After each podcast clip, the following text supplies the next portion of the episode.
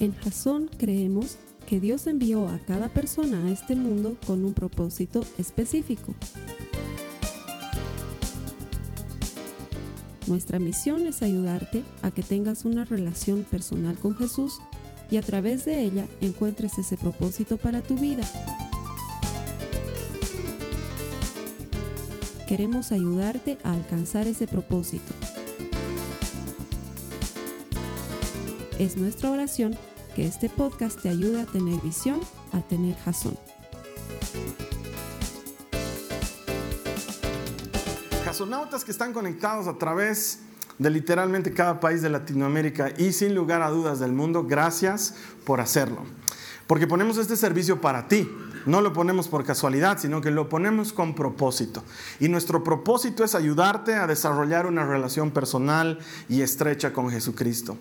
No es bueno relacionarse con Jesús de caída. Me relaciono porque otro más está relacionado, entonces otro más me cuenta de Jesús, sino que lo bueno es relacionarte tú individualmente. Porque cuando te relacionas con Jesús, encuentras el propósito de Dios para tu vida. De hecho, eso lo hablábamos la semana pasada. En Él encontramos nuestra identidad y nuestro propósito. Entonces, todo esto que hacemos para que tú desarrolles esta relación personal con Jesús, lo hacemos motivados para empujarte a ser un verdadero discípulo de Cristo. Y lo hacemos seguros de que todo el que encuentra a Dios encuentra vida. Cuando encontramos a Jesucristo, todas nuestras muertes se van y Él transforma todo en algo nuevo y nos da vida juntamente con Él. Es lo que promete su palabra. El que encuentra a Dios encuentra vida abundante, la cual Él ha preparado de antemano para los que se le acercan. Así que no estás aquí por casualidad sino que Él tiene un propósito. Entonces no te conectaste porque encontraste un aviso o alguien te pasó un link, sino que Dios, Él estuvo llamando a la puerta de tu corazón y Él va a responder a tu, a tu aceptación, Él va a responder con bendición y con gracia, es lo que el Señor hace. Así que gracias por conectarte y bienvenido. A las personas que me acompañan semanalmente aquí a predicar, les doy las gracias por asistir a la iglesia porque es buena costumbre del cristiano. No existe tal cosa como yo me relaciono con Dios a mi manera. Eso no existe. O te relacionas con Dios a la manera de Dios o no te estás relacionando con Dios. No hay forma de que te relaciones con Dios a tu manera. Y la forma de Dios es que los que creemos en Jesús nos reunamos consuetudinariamente para animarnos mutuamente en la fe. La razón por la que vienes a la iglesia no es tanto por la prédica, es porque te encuentras con otros hermanos que creen lo mismo que tú crees, que pasan por similares dificultades a las que tú estás pasando y que sin embargo están aquí dispuestos a bendecir a Dios con su corazón y a recibir de su palabra como alimento. Entonces, al ver el ánimo que ellos reciben, tú también eres animado. Y luego nos animamos unos a otros y la palabra de Dios dice que nos ayudamos mutuamente a llevar nuestras cargas y que con eso estamos cumpliendo la ley de Cristo. Por eso es buena costumbre del cristiano venir a la iglesia, porque nos encontramos con otros que están persiguiendo el mismo objetivo y aquí es donde aprendes a amar y a ser amado, a aceptar y a ser aceptado, porque te cuento que a ti también te tenemos que aceptar. Y ustedes a mí también me tienen que aceptar, a aguantar y a ser aguantado, porque te cuento que a veces te tenemos que aguantar y tú también a veces pues tienes que aguantar. Y eso es lo hermoso de la iglesia, que construimos el carácter de Cristo. Así que les agradezco por venir semanalmente, que el Señor les premie ese esfuerzo y ese corazón de querer pasar tiempo con Él. Muy bien, vámonos a lo nuestro. Esta semana estamos en la cuarta semana de armado hasta los dientes. Todavía nos queda una última semana. Me estoy guardando para la última semana el material más explosivo, que es cuando Josué hace una oración poderosa y el sol se detiene. De eso vamos a hablar la siguiente semana. Pero esta semana vamos a hablar de otra oración más que nos va a enseñar cuán armados y cuán equipados y cuán listos estamos para enfrentar las dificultades que el mundo nos, nos propone y nos enfrenta. Y luego de este mes y consciente de lo que voy a hacer y seguro que es la voluntad de Dios en cuanto a lo que tenemos que seguir como enseñanza, el siguiente mes comenzamos el segundo domingo de mes con una serie que se va a llamar Cuando el diablo toca tu puerta. Y nos vamos a dedicar durante cuatro semanas a descubrir las artimañas de Satanás y entender cómo tenemos que enfrentarlo. Y aunque la serie se llama cuando el diablo toca tu puerta, el enfoque es eminentemente cristiano. Nos vamos a enfocar en Jesucristo y en su palabra y en qué nos da Él para salir adelante vencedores y victoriosos. Y quizás tú digas, ay, eso de Satanás es medio pasado de moda, no sé si el diablo exista. Y vas a darte cuenta que cuando hablemos de eso, una de las artimañas más poderosas del enemigo es hacerte creer que no existe, porque si no existe, no tienes que combatirle y entonces lo dejas ahí con cola y todo, haciendo tropezar a los que, a los que Él quiere hacer tropezar y por eso lo vamos a descubrir y lo vamos a revelar a partir de la palabra de Dios. Así que te voy a pedir que te vayas preparando para esa serie porque va a ser muy, muy emocionante. Anda sacando de ahí de tu cajón los guantes de boxeo, algunos que necesiten sacar las flechas encendidas, le vamos a tirar unos buenos golpes a ese tal por cual. Pero seguimos por ahora en lo nuestro y vamos a seguir trabajando en armado hasta los dientes. Y las semanas pasadas hemos ido viendo figuras imaginarias de cosas que si existieran no prescindirías de ellas. Hablábamos de que si hubiera un botón que te da respuesta a todo lo que necesitas, ese botón nunca estaría empolvado, siempre lo estarías utilizando. Si hubiera una línea 911 que funcionara ante cualquier emergencia, tú utilizarías esa línea en el momento de necesidad. La semana pasada veíamos que si alguien inventara una bola maravillosa de esas que la sacudes y te dice lo que tienes que hacer en la vida, no esperarías a que alguien te la regale, tú te la comprarías de primera mano. Y esta semana te digo, ¿qué tal si existiera un jaboncillo? Jaboncillo. Que si tú te lavaras con ese jaboncillo, supieras que no necesitas volverte a lavar los próximos 365 días. Sería un mal negocio, para empezar. Sí, porque si te tengo que vender alguna vez al año, realmente no funciona. Sería un mal negocio. Pero yo estoy seguro que muchos adolescentes y sobre todo varones, uh, pues lo comprarían y lo usarían pues sin flojera, porque qué maravilloso. Imagínate qué maravilloso poderte bañar una vez y ya no tener que bañarte todo el año. Hasta para el planeta sería bueno. Y, ahí sí tendrías un hijo al que le dirías, oye, bañate, y él podría decirte con orgullo, ¿para qué? Si ya me he bañado hace seis meses, todavía aguanto otros seis meses. O sea, sería fantástico. Si tú supieras que hay algo que te puede limpiar a ese nivel, sería un artículo que tendrías a mano siempre. No te daría flojera utilizarlo. Y los cristianos estamos armados hasta los dientes, porque armamento no solamente es el armamento que te sirve para el ataque y para hacer daño, pero es todo el equipamiento que tiene un soldado para sobrevivir en tiempo de faena y de guerra. Y este es uno de esos armamentos que Dios nos ha dado por medio de la oración. La oración nos puede mantener limpios completamente, nos puede mantener limpios absolutamente. De hecho, el mensaje de hoy se llama limpieza total. Las primeras semanas, primero hemos hablado de que podíamos orar por pedir sabiduría, que cuando no sabes cómo tomar decisiones, que cuando no sabes lo que tienes que hacer o cómo debes hacerlo, puedes orar. Salomón oró al Señor y Dios le dio sabiduría y además lo vio como algo bueno. Qué bien que has pedido esto, le dijo a Salomón. La segunda semana vimos cómo David suplicaba al Señor por auxilio y se quejaba y Dios puede manejar tu queja. Él puede con tus angustias. Él no se enoja cuando lloramos delante de Él. Él no se molesta, ni siquiera por nuestra falta de fe. Porque si por nuestra falta de fe le vamos a buscar, entonces hasta eso es bueno y nos sirve para conectarnos con Él. Y en tu falta de fe, Él te ayuda con lo que no puedes. Y la última semana veíamos cómo podíamos orar para entender nuestra identidad y nuestro propósito, para entender la voluntad de Dios. ¿Qué quiere el Señor que haga y cómo debería hacerlo? ¿Quién soy en este mundo? ¿Para qué estoy aquí? ¿Qué quiere Él que haga? Puedes orar por eso en lugar de estar a tientas tratando de entender cuál es la voluntad de Dios. Conocer la voluntad de Dios es pasar tiempo con Él. Y cuando pasas tiempo con Él, Él le revela su voluntad y su propósito a sus amigos, a la gente cercana. Hoy vamos a ver limpieza total y vamos a ver cómo funciona esto. Me hace recuerdo a unos años atrás, me compré una vagoneta por internet. Se puede comprar todo por internet. Entonces me compré una vagoneta por internet.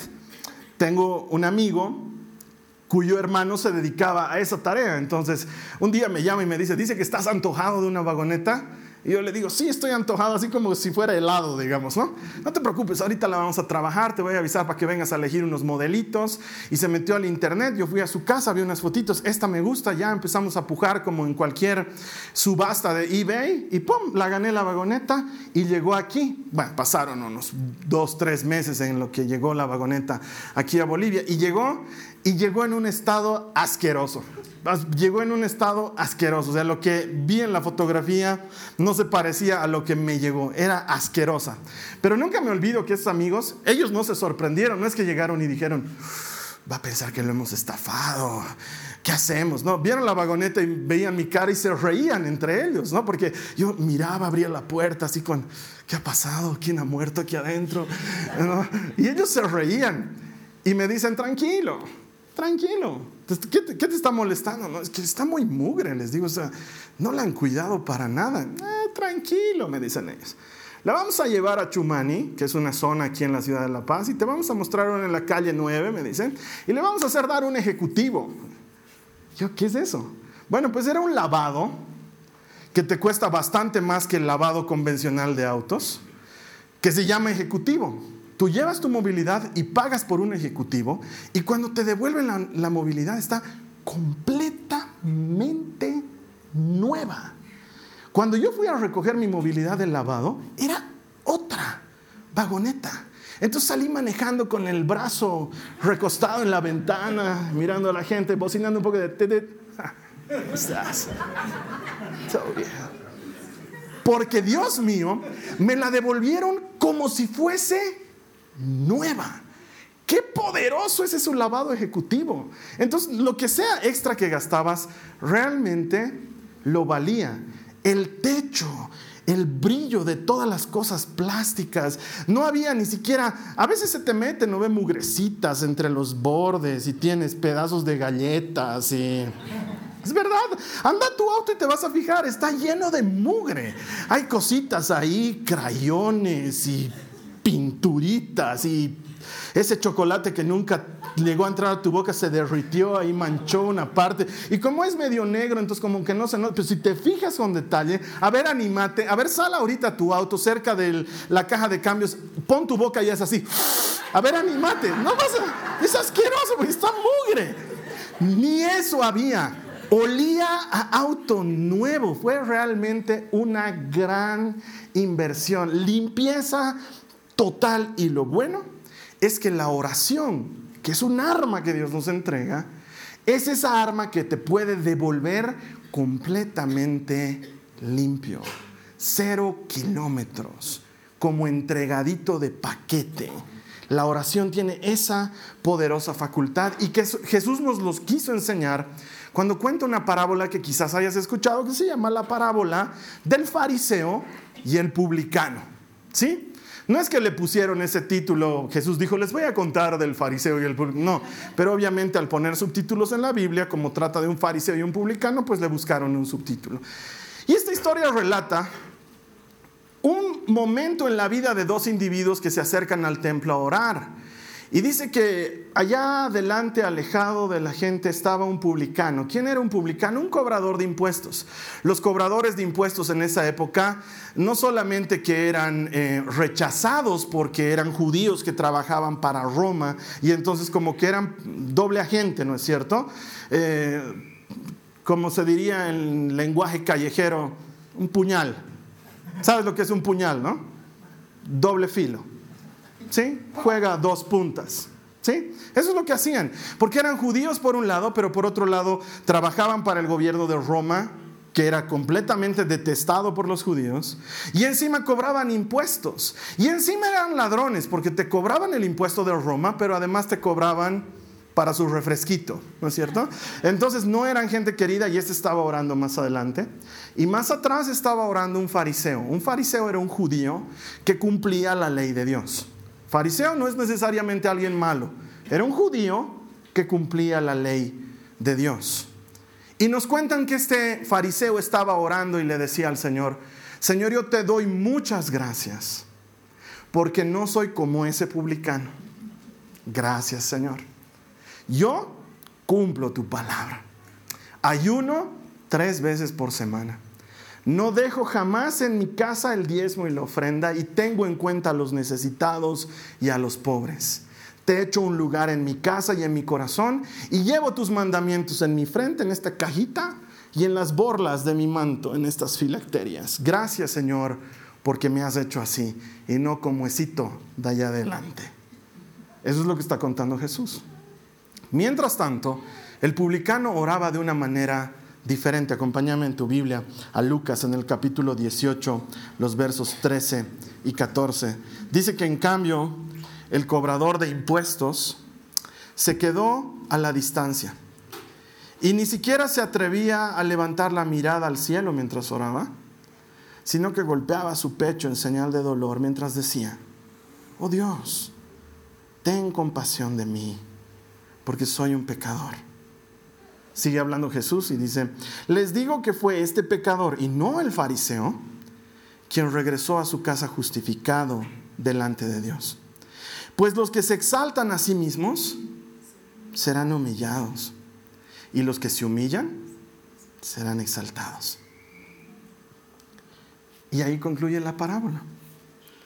Y con esto Jesús nos enseña dos cosas al mismo tiempo, entre las muchas que podríamos rescatar, pero que quiero trabajar contigo hoy. La primera, todo sucede dentro del contexto de la oración.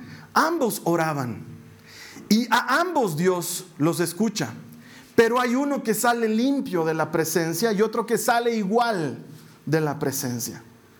Y es que la oración hemos visto, crea una relación con Dios, hemos visto que te cambia y hemos visto que te prepara, pero si no estás orando como deberías orar, no está funcionando como debería funcionar.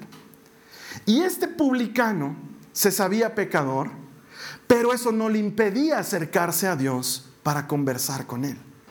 La oración es la herramienta que Dios ha puesto en manos de pecadores como tú y como yo para que podamos ser limpios completamente. Es la manera en la que Dios nos hace un ejecutivo. ¿Sí? Pasas por su lavadora y sales completamente limpio. Pero para entrar en una lavadora necesitas reconocer que estás sucio. Si tú no reconoces que tienes un pecado, ¿por qué irías a pedirle perdón a Dios de un pecado? Y ese es el problema del fariseo que estaba orando antes. Él pensaba que estaba bien. De hecho, le da gracias a Dios por estar bien. Porque es el error que cometemos muchos cristianos. Que comparativamente estamos bien. Decimos, ah, comparado con el fulano de tal que llega cuando está terminando la alabanza, yo estoy bien. Yo llego desde las diez y media.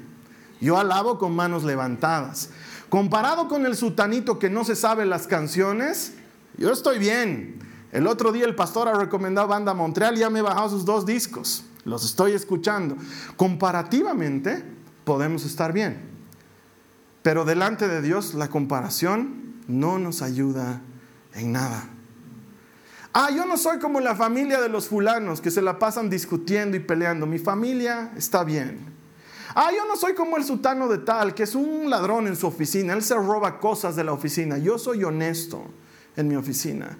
Ah, yo no soy como vos, le dice el esposo a su mujer, que en vano voy tanto a la iglesia y estoy Jesús, aleluya, pero estoy maltratando a todo el mundo. Yo estoy bien, yo estoy bien. Y delante de Dios, ambos están necesitados de limpieza.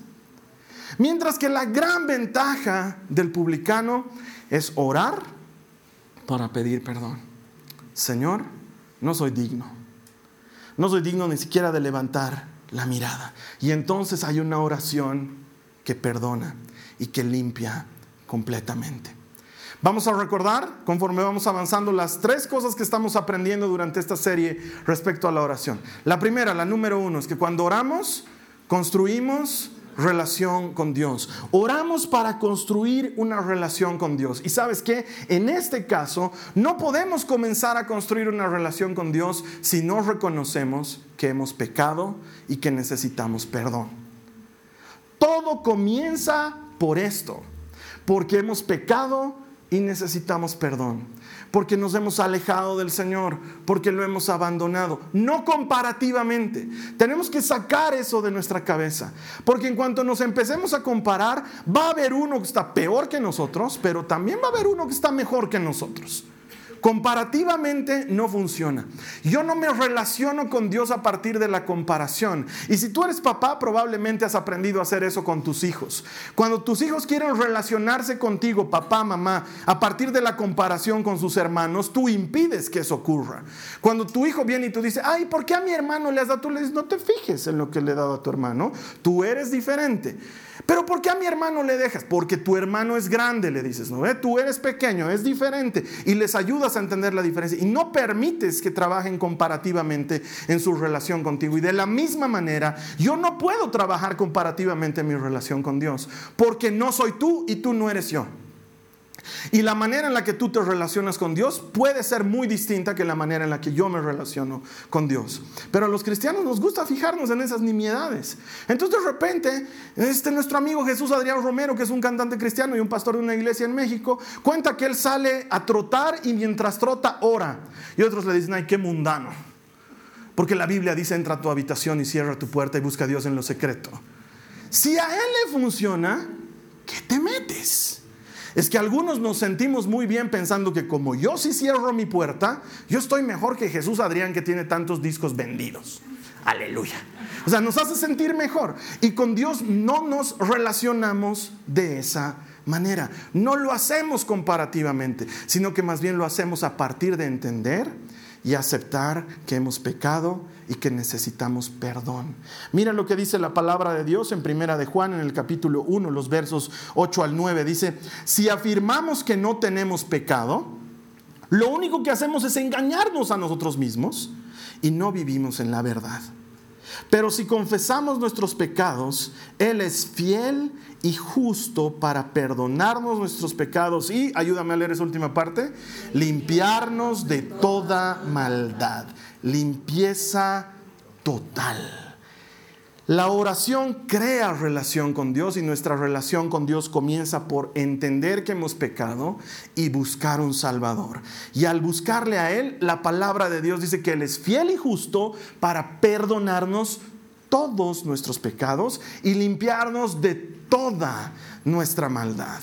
Entonces aquí ni siquiera necesitaríamos hacer un censo, hermanos. Quienes están necesitados de perdón, levanten su mano. Todos deberíamos levantar la mano y decir, yo necesito perdón. ¿Por qué? Porque quieres estar limpio, necesitas comenzar por reconocer que estás sucio. Y eso no te excluye. Eso te acerca. Jesús ha venido a perdonar pecados, a restaurar vidas y Él quiso construir relación con nosotros por medio del perdón. Y el perdón lo puedes encontrar a partir de la oración. ¿Cuán a menudo oras para pedirle perdón? Porque oramos para pedir y mucho. Y no está mal. Jesús es el inventor de la frase, pidan y Dios les dará. No es que a Dios no le gusta que le pidamos, le gusta que le pidamos. Es un acto de fe pedirle.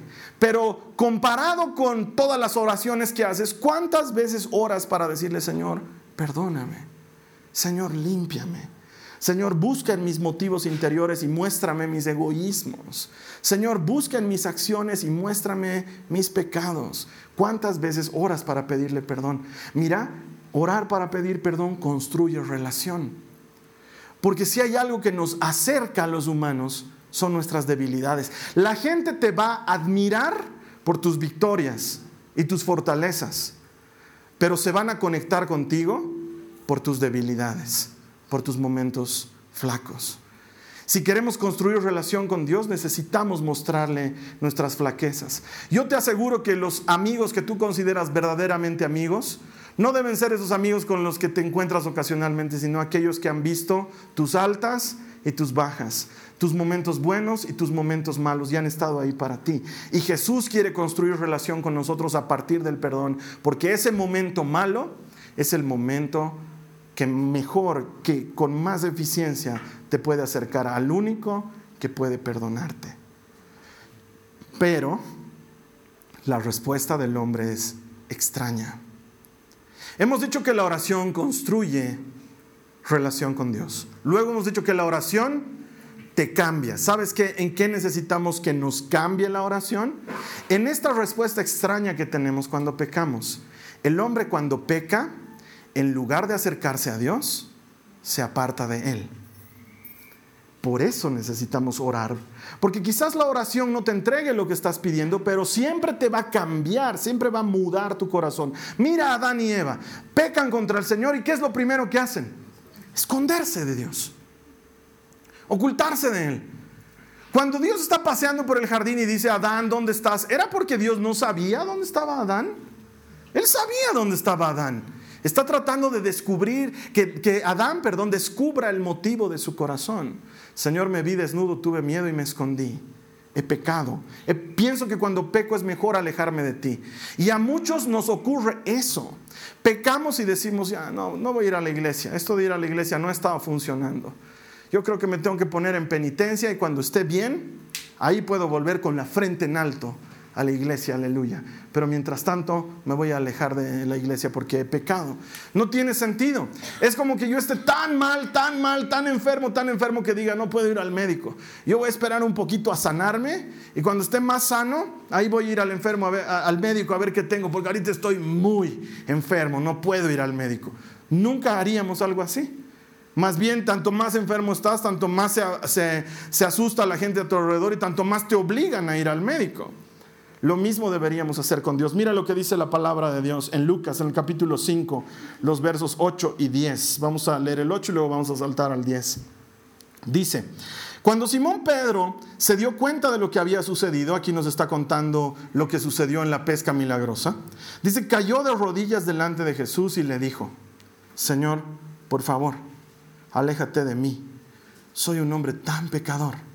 Y en el verso 10, en la segunda parte, dice, Jesús le respondió a Simón, no tengas miedo, de ahora en adelante pescarás personas. Si hemos dicho que la oración construye relación y la oración te cambia, ¿Cuánto más el perdón va a construir relación y te va a cambiar? El perdón te cambia. Tenemos un Pedro pecador y asustado que luego se transforma en un Pedro poderoso por el poder del Espíritu Santo. La oración de perdón nos cambia. Pedro hace lo que todos nosotros hacemos. Señor, he pecado y me hago un lado. He fallado y me hago un lado. Has empezado a ir al grupo de matrimonios, pero tu matrimonio sigue andando mal. Sigues teniendo problemas con tu cónyuge. Entonces decides dejar de ir al grupo de matrimonios porque dices, no seré hipócrita. No iremos ya al grupo de matrimonios. Estamos viviendo una farsa y te quedas en la casa. Y ahí cómo Dios puede hacer algo por ti si ya no estás en contacto con la fuente del perdón. Pero al contrario, si estás teniendo problemas, es cuando más te acercas a Dios y le pides su ayuda y le pides su perdón y Él te limpia y te devuelve completamente limpio, completamente nuevo. Los cristianos no deberíamos huir del perdón, deberíamos correr al perdón como si nuestra vida dependiera de ello. Estás estudiando la palabra de Dios, has decidido leerla cada día y de pronto entre habías agarrado el hábito de leerla temprano en la mañana, pero entre que una mañana tuviste que despertarte más temprano porque tenías que ir a sacar ficha para el médico y al día siguiente te pusieron una reunión muy temprano y al día siguiente te dormiste un poquito más tarde y tuviste que salir con las justas para ir a tu trabajo, tres días no leíste la Biblia y ya la cuelgas. Y dices, ya no he querido leer la Biblia, pero esto de leer la Biblia no ha funcionado y lo dejas. Y con Dios no funciona de esa manera. Si quieres que el Señor te cambie, tienes que ir sucio para que te cambie. Si quieres que el Señor te limpie, tienes que ir sucio para que te limpie. Con esto no estoy diciendo, hermanos, salid, ved por las calles y pecad a vuestra voluntad, porque el Señor os recibirá gozoso. Hermanos, ya estamos mugres. Tenemos que ser honestos, ya estamos mugres, somos envidiosos, hablamos mal de la gente, no hacemos las cosas a la manera de Dios, lo seguimos cuando nos conviene, pero cuando no nos conviene no lo seguimos, lo acomodamos a nuestros horas, ya estamos mugres. Este es el momento de acercarnos para ser limpios. Pero para ser limpios hay que acercarse y decirle, Señor, estoy mugre. Como le dijo Pedro, soy un pecador apártate de mí. ¿Y qué hizo Jesús? Tienes razón, apestas, hijo, qué pecador. Chao, Pedro, sabes que llévame a la orilla, estoy a punto de vomitar, llévame a la orilla. Yo me lanzo, yo me lanzo. Ni modo, todos tendrán que ver que camino en el agua. No, no. ¿Qué le dice Jesús? Pedro, no tengas miedo, no tengas miedo. Hay perdón en mi presencia, hay perdón en mi costado, hay perdón en mis brazos. Ven, te perdonaré. Transformate en otro, deja de ser el Pedro mugroso y transformate en el Pedro pescador de hombres. La oración nos cambia. La oración construye relación con Dios y luego la oración nos cambia. Y finalmente, ¿cuál era el tercer punto? La oración. La oración te prepara, gracias. Este Pedro, siempre me gusta hablar de esta parte, este Pedro, de pecador confeso, pasa a ser predicador. Pero este Pedro, pecador confeso, no deja de pecar. Falla de nuevo. Jesús lo transforma en pescador de hombres y el pescador de hombres lo niega a Jesús tres veces. Se esconde como ratón en una madriguera mientras estaban matando al maestro. Él no presencia lo que sucedió en la cruz del Calvario. Él solamente se entera que el cuerpo ya está enterrado en una tumba. Este pecador vuelve a pecar. Y sin embargo, la oración te prepara. Como este publicano que está en el templo golpeándose el pecho y diciendo, Señor, yo no merezco estar en tu presencia. Pedro está dando vueltas como león enjaulado en su casa diciendo he traicionado al maestro. No hay un lugar para mí en su mesa. Y ya te lo he predicado unas semanas antes como Jesús al borde del mar le dice, Pedro, me amas y lo restaura y le vuelve a entregar su confianza y Pedro vuelve a trabajar para Cristo. Hay perdón en la oración, pero la oración al mismo tiempo te prepara. Y entonces ahí podemos entender lo que sucede en Hechos de los Apóstoles. Mira, Hechos 2 versos 37 al 39 dice, Pedro acaba de predicar una de las mejores prédicas de la historia y está concluyendo su prédica cuando dice, las palabras de Pedro traspasaron el corazón de ellos. ¿De quiénes? Los que oían. Quienes le dijeron a él y a los demás apóstoles, hermanos, ¿qué debemos hacer? Pedro les contestó, cada uno de ustedes debe arrepentirse de sus pecados y volver a Dios y ser bautizados en el nombre de Jesucristo para perdón de sus pecados. Entonces recibirán el regalo del Espíritu Santo. Esta promesa es para ustedes, para sus hijos y para los que están lejos, es decir, para todos los que han sido llamados por el Señor nuestro Dios. ¿Quién está diciendo esto? Pedro. El que le dice a Jesús, aléjate de mí porque soy un pecador. El que le dice a Jesús, Señor, no sé si te amo, te quiero, no sé si te amo, te quiero, te alcanza, ese mismo ahora está parado delante de miles diciéndoles, ¿saben cuál es la respuesta? La respuesta es que hay perdón en brazos del Señor. ¿Cómo puede hacer esto? Porque no hay nadie mejor para hablar del perdón que aquel que ha sido perdonado. La oración te prepara y te devuelve en gracia y en favor lo que el pecado te ha quitado. Porque el pecado engendra muerte. Cada que tú y yo pecamos, algo muere. Muere algo en nuestra relación con Dios, muere algo en nuestra relación con los que están cerca de nosotros. El pecado mata, siempre mata. Y cuando tú escuchas hablar de pecado y sientes que te incomoda, es porque el pecado está allá adentro matando y hay que entregárselo a Cristo, porque Cristo engendra vida. Y lo que el pecado te arrebata, el perdón te restaura. Y entonces tú, que en otro tiempo habías estado alejado, ahora te haces cercano por la sangre de Cristo. Si nosotros lográsemos entender que la iglesia es un hospital, en lugar de ser un museo de celebridades, las puertas siempre estarían abiertas. Y podría venir cualquiera. Pero tenemos que ser honestos. Y quizás te ha pasado también a ti. Muchos dejan de venir a la iglesia porque la iglesia los lastima. Porque la iglesia que ha recibido perdón no puede perdonar.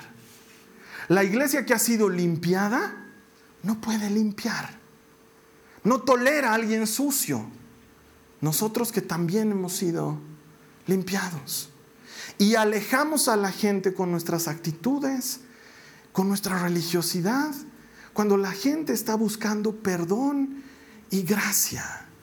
La gente se acerca a Pedro y le dice, ¿qué debemos hacer? Y Pedro no les dice, lo siento, ustedes son muy pecadores. Aquí tenemos un club de 50 que acabamos de orar en lenguas, aleluya. Entonces ustedes no tienen parte con nosotros. ¿Qué les dice Pedro? Arrepiéntanse. Hay perdón en el Señor. Y ese día, tres mil nuevos miembros, sin contar mujeres y niños, se sumaron a la iglesia del Señor. Porque la casa del Señor es casa de perdón. Y los hijos del Señor son hijos de perdón. ¿Cuántos aquí? No levanten la mano, ustedes lo saben. Están aquí porque fueron lastimados en algún otro lugar. ¿Y cuántos de aquí, de Jasón, ahorita estarán en otro lugar porque fueron lastimados aquí, en Jasón?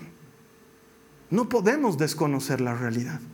No podemos orar como el fariseo y decir, Señor, gracias porque en Jasón no lastimamos a la gente como los lastiman en esa otra iglesia, aleluya. Sino que debemos cambiar y entender que no hay nadie más capacitado para hablar del perdón que alguien que ha sido perdonado. Y yo estoy viendo aquí un mar de gente capacitada para eso. Y si estamos capacitados para hablar del perdón, estamos capacitados para perdonar. Jesús quiere una iglesia que ame, que perdone y que restaure. Porque como es el Padre, así es su Hijo. Y nuestro Padre ama y perdona y restaura. Podemos acudir a Él y orar por perdón y Él siempre va a perdonar. Entonces la oración, habíamos dicho, construye relación. La oración te cambia y la oración te prepara. Podemos llegar delante de Dios y orar por perdón y ese perdón va a construir relación con Dios. Ese perdón te va a cambiar de quien eres, en quien Dios quiere que seas. Y ese perdón te va a preparar para darle perdón a otros que están necesitando exactamente lo mismo que tú y yo estamos necesitando. Perdonados que llevan perdón a quienes necesitan ser perdonados. La siguiente vez que veas una persona, un hermano a lo mejor en la fe, o una persona que no ha conocido a Jesús, que esté haciendo aquellas cosas que tú sabes que Dios dice que no deberíamos hacer, que tú sabes que está haciendo aquellas cosas que no dan buen testimonio o que hieren o que lastiman a alguien más, en lugar de mirarlo con acusación y con condenación en tu pensamiento y en tu mirada, míralo con ojos de Jesucristo, con ojos de aquel que ama de aquel que perdona y de aquel que restaura. En lugar de ser el fariseo que ora orgulloso por detrás y dice, Señor, gracias porque no soy como esa otra bola de cristianos hipócritas, yo soy un cristiano bien, es mejor ser el otro tipo, el que asume que necesita perdón y decirle, Señor, límpiame, muéstrame si estoy fallando, creo que estoy haciendo bien hazme notar mi pecado para que no vuelva a incurrir en él. Y entonces la palabra de Dios que es poderosa y eficaz cumplirá su promesa y él que es fiel y justo perdonará todos tus pecados y te devolverá completamente limpio. Limpieza total. Ahora vamos a cerrar nuestros ojos y vamos a orar por perdón. La gente tiene vergüenza de orar por perdón porque dice, no quiero que me escuche el de lado porque va a escuchar que estoy pidiendo perdón. Pero si entendemos que la iglesia es un hospital donde el que está al lado tuyo está tan enfermo como tú, entonces todos deberíamos orar por perdón. Si hay alguien aquí que se siente tan limpio que no tiene que pedirle perdón al Señor, entonces que se siente en la libertad de estar puliendo su aureola allá afuera mientras los pecadores oramos aquí por libertad y perdón y restauración. Porque la Biblia dice que no hay bueno ni uno solo y la Biblia nunca nos va a decir una mentira tú y yo necesitamos perdón. Es un buen momento para pedírselo al Señor. Vamos a cerrar nuestros ojos. Te invito a que ores conmigo esta oración y que le digas, Señor Jesús, vengo delante de ti como soy, sin caretas, sin disfraz, sin máscaras. Reconozco que soy un pecador. No es solo una frase. Tú miras mi pecado las cosas en las que fallo. Cuánto te decepciono. Y me decepciono a mí mismo. Pero hoy Jesús, en lugar de huir, en lugar de apartarme, En lugar de esconderme, vengo a tus pies y lo confieso. He pecado, he fallado, necesito tu perdón, necesito tu perdón. Límpiame, lávame, restaurame, renuévame y más importante, ayúdame a ver con tus ojos a aquel que se encuentra en mi misma condición, necesitado de tu perdón. Señor Jesús, ¿quién mejor que un perdonado para hablar del perdón? Yo quiero ser esa persona y llevarte a ti y hacer de la iglesia, Señor, un lugar en el que se ame, un lugar en el que se perdone y un lugar en el que se restaure. Ten misericordia de mí, Jesús. No soy digno de estar delante de ti, pero busco tu perdón y me abrazo de tu gracia. En el nombre de Jesús. Amén. ¿Cuántos perdonados hay aquí esta mañana? ¿Por qué no le das una alabanza al Señor y le dices gracias? Gracias por perdonarme. Gracias Señor por limpiarme. Gracias Señor por tu perdón. Gracias Jesucristo, tu perdón, tu perdón es maravilloso. Puedes saber que estás saliendo limpio completamente. Acabas de, participar de un ejecutivo, porque el Señor limpia hasta el último rincón. La palabra de Dios, lo hemos leído hoy, dice que Él es fiel y bueno para perdonar nuestros pecados y limpiarnos de toda maldad. Y si tú le crees y le buscas, Él hace lo que promete. Así que vamos a salir de aquí relucientes, completamente limpios por la obra de Jesucristo en nuestras vidas. La siguiente semana, como te prometí, vamos a terminar nuestra serie armado hasta los dientes. Me he guardado la mejor munición para el último, para la última prédica de este mensaje, cuando vamos a ver a Josué dando instrucciones al firmamento para que se detenga y ahí vamos a ver el poder de la oración y cómo muchas veces ofendemos a Dios con nuestras oraciones cortas y faltas de fe. Pero eso va a suceder la siguiente semana. Así que te voy a invitar a que me des una manito y compartas este servicio con alguien más. Hay personas que lo están necesitando gente que está necesitando creer que Dios los puede perdonar. Tú debes conocer a alguien que dice, no, yo ya estoy tan mal que no tengo solución. En Cristo todos tenemos espacio y solución. Dame una manito, compartir este mensaje y luego todos juntos vamos a celebrar que todo el que encuentra a Dios encuentra vida. Te veo aquí la siguiente semana y que el Señor te bendiga. Muchas gracias. Esta ha sido una producción de Jason Cristianos con propósito. Para mayor información sobre nuestra iglesia o sobre el propósito de Dios para tu vida, visita nuestro sitio web www.jason.info.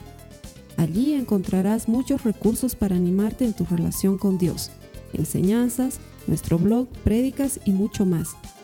Te lo deletreamos www.jazon.info también puedes visitarnos en nuestro sitio en Facebook www.facebook.com barra Que Dios te bendiga abundantemente. Muchas gracias.